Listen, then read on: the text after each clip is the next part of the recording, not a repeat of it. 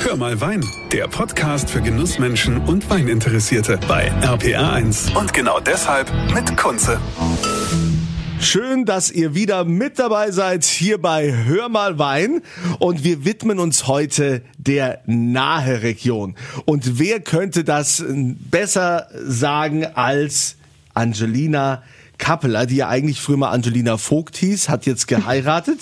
Ne, du warst ja mal nahe Weinkönigin, Ja. warst auch äh, die äh, liebste Weinkönigin, die liebste deutsche Weinkönigin aller Zeiten für mich. Ne? Du kennst dich also mit der Nahe aus, bist ja zurzeit auch bei einem Weingut an der Nahe, wo du arbeitest. In, in Ingelheim, ist das richtig? Ingelheim ist nicht ganz die Nahe, aber ja. Ja, aber du arbeitest aber in Ingelheim, beziehungsweise hast doch noch ein eigenes Weingut, oder wie war das jetzt? Genau, also ich arbeite gerade in Rheinhessen in Ingelheim und mache da eben mein drittes Lehrjahr. Und wenn ich da jetzt im Juli, äh, wenn das zu Ende geht, dann werde ich mich voll und ganz meinem eigenen Weingut verschreiben, was ja in Weinsheim an der Nahe liegt. Es gab mal so ein berühmtes Zitat, ähm, was ich gehört habe, da sagt, das heißt, wer sagt, dass er Wein von der Nahe kennt, der zeigt, ich habe Ahnung von Wein. Kannst du das verstehen? Absolut. Also ich muss, nee, wirklich, nee, wirklich. Ich finde, das, das macht tatsächlich viel aus, weil die Nahe ist, glaube ich, sag ich mal, äh, unter den Normalos nicht ganz so bekannt wie jetzt vielleicht die Mosel oder die Pfalz. Ich glaube, das sind so die Weinanbaugebiete, an die man vielleicht als erstes denkt. Aber wenn man mal wirklich sich mit den Weinkennern dieser Welt auseinandersetzt, dann, äh, ja, sag ich mal, kriegen die glänzende Augen, wenn sie, wenn sie was vom Nahewein hören. Ja, ist der Nahwein dann doch so ein, so ein versteckter Schatz, der irgendwie, also den die meisten anscheinend noch gar nicht so richtig wahrnehmen?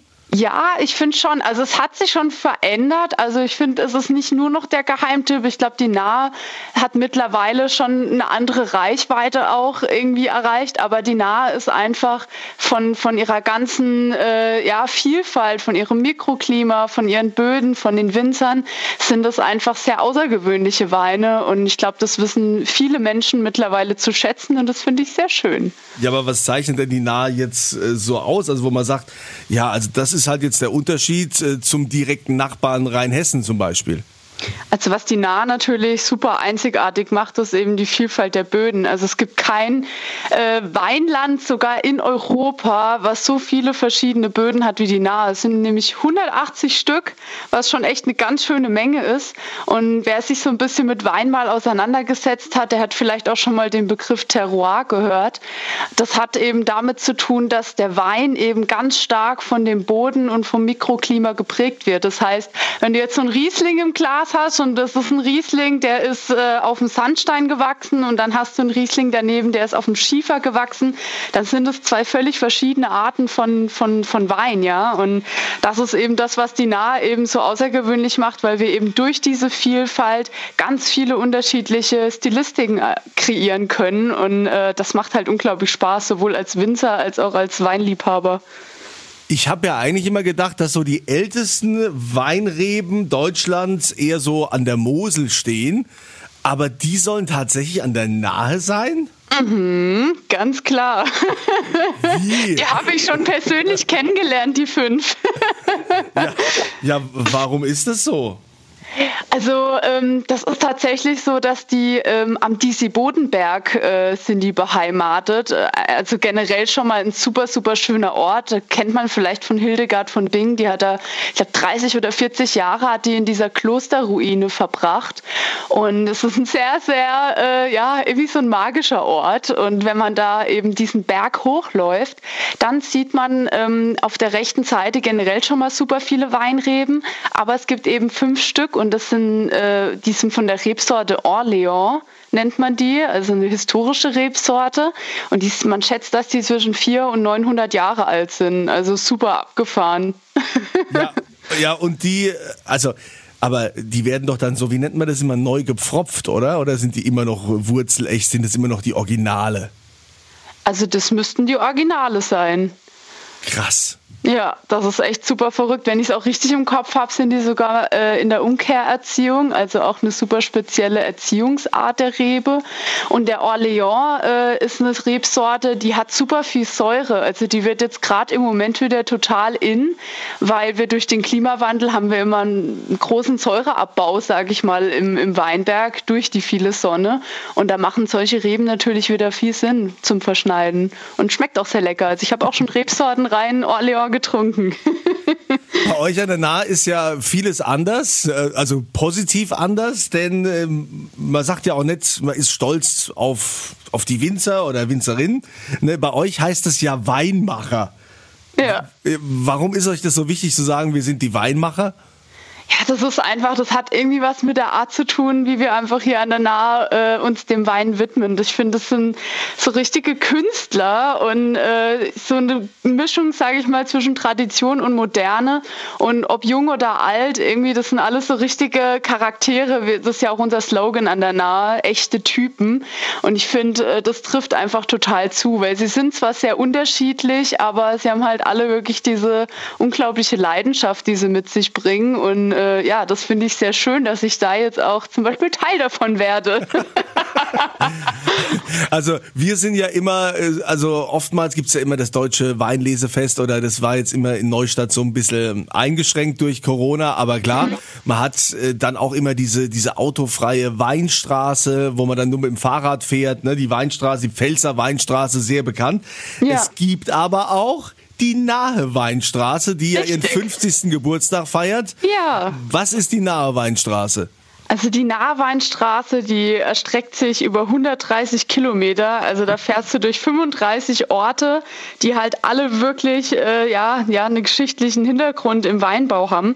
Und äh, das Schöne an der Nahweinstraße ist, dass es eigentlich mehr oder weniger sogar ein Rundweg ist. Also das fängt in Bingen an und geht quasi an der kompletten Nahe entlang und krabbelt dann wieder hoch äh, bei, beim, bei Bad Münster bis hin zu Bad Kreuznach. Und du hast halt auf dem Weg super schöne Sightseeing Momente, also am Roten Fels oder auch Freilichtmuseum oder man kann auch schön Wellness machen und man ist halt wirklich immer ganz klar im Geschehen in den Weinbergen. Also sehr, sehr empfehlenswert. Du bist ja auch in, in deiner Funktion als deutsche Weinkönigin äh, quasi mit in die Geschichte eingegangen. Die digitale deutsche Weinkönigin, weil ihr ja in Zeit der Pandemie alles irgendwie digital gemacht habt. Ihr musstet euch da erfinden. Das ist ja mittlerweile jetzt auch, hat sich das so, so eingependelt, dass immer mehr ins Digitale geht. Na, jetzt auch die Wahl der Nahweinkönigin am 6. November wird ja auch mit neuem Konzept gemacht, dann auch ja. Wahl per Livestream von zu Hause. Was, was ist denn so das also wo du sagst, klar, es geht nichts über Live, aber was ist denn so der Vorteil an diesen digitalen Veranstaltungen? Ja, also ich muss sagen, wir machen das ja hybrid. Also es werden trotzdem äh, die Fanclubs vor Ort sein. Das finde ich auch sehr schön für die Mädels, dass sie wirklich ihre Familie und Freunde auch mitbringen können. Auch die Jury wird eben vor Ort sein. Aber dann kann eben jeder ein Weinpaket kaufen. Da sind drei Weine drin und eben der Zugang dann auch zum Livestream. Und ähm, ich finde es einfach schön, weil wir einfach viel mehr Leute damit erreichen können. Und der größte Vorteil, jeder kann trinken, keiner muss fahren. Stimmt, jetzt wo du es sagst. Ja. ja, also das ist natürlich, sind das extreme äh, Vorteile, das äh, sehe ich sofort. gut, natürlich werden die Hotels und die Pensionen in der Nähe sagen, ja gut, dann kommt halt auch keiner, der da übernachtet. Ja, ja, das stimmt. Wobei man sagen muss, ich meine, bei der Wahl der Nahweinkönigin, da kommen ja normalerweise wirklich auch die eingefleischten Leute hier von der Nahe. Die haben selten sich dann irgendwie ein Hotel genommen. Die äh, sind ja alle direkt in der Umgebung. Und äh, ja, ich glaube jetzt nicht, dass das äh, so einen großen Unterschied macht. Aber klar, wir freuen uns auch, wenn wir dann hoffentlich nächstes Jahr wieder alles äh, live machen können. Aber den Stream weiterhin laufen lassen, finde ich eigentlich eine schöne Sache, weil dann wirklich auch, ich habe erst äh, vor ein paar Tagen die Mädels äh, bei mir gehabt und wir haben uns unterhalten und dann hat die eine auch gemeint, Mensch, es ist so schön, ihre Tante aus Österreich kann zum Beispiel auch zuschauen, die sowieso gar nicht dabei hätte sein können. Also man erreicht dann eben Leute, die normal gar nicht hätten kommen können. Die Nahe und ihre echten Typen. Die, das ist ja so dieser, dieser Werbeslogan, den man auch sagt, mhm. Nahe echte Typen. Da äh, geht's wahrscheinlich um die Böden. Was, was äh, ist da der Unterschied? Du hast ja irgendwie gesagt, 180 verschiedene mhm. Bodenformationen. Was sind das für Böden? Also das ist wirklich alle Böden, die man sich eigentlich vorstellen kann. Also wir haben Buntsandstein, wir haben Lehm, wir haben Schiefer, wir haben Vulkangestein. Also das ist wirklich über die ganze Nahe verteilt, haben wir da unterschiedliche äh, Spots und man hat es manchmal sogar so weit, dass man im Weinberg schon zwei, drei verschiedene Böden hat. Und das ist für den Winzer natürlich absolut genial, weil dann kann er wirklich die Reben da pflanzen, wo sie sich am besten auch wohlfühlen. Das heißt, wenn ich den Riesling habe und ich habe hier ein Vulkangestein, dann packe ich den da drauf und wenn ich einen Weißburgunder habe, dann packe ich den auf den Buntsandstein sein. Und das ist natürlich eine schöne Sache, weil äh, dann kann man eben die optimalen Bedingungen auch für die Reben liefern und man hat halt einfach äh, sehr unterschiedliche Weine, die äh, ja eine ganz andere Aromatik auch mit sich bringen. Die Nahe. Ja. Ja, wir müssen mehr Nahewein trinken, wobei du hast ja so einen ganz speziellen Wein, den äh, der dein, äh, also auch dein Amtsjahr irgendwie geprägt hat, weil egal ja. wo du warst, du wirbst immer für diese Rebsorte, nämlich den Muscaris. Muscaris. Gibt's den auch an der Nahe? Natürlich. Exklusiv bei uns in Weinsheim. Dann kannst du vielleicht mal für alle, die sich jetzt nichts unter Muscaris vorstellen können, noch mal sagen, was das ist. Also Muscaris ist eine ganz besondere Rebsorte, die wurde äh, quasi speziell gezüchtet. Das nennt sich eine Piwi-Rebsorte, eine pilzwiderstandsfähige Rebsorte, die ist super robust im Weinberg und äh, ja, kann, äh, also gerade zum Thema Nachhaltigkeit passt das genau in das Konzept und das ist gekreuzt aus gelben Muscatella und Solaris. Das heißt also von der Aromatik her eigentlich wie ein Muscatella, super äh, fruchtig, hat eine tolle Würze, eine schöne Säure, also richtig schön, den den lesen wir tatsächlich dieses Wochenende und dann machen wir das erste Mal Sekt draus. Oh. Mhm.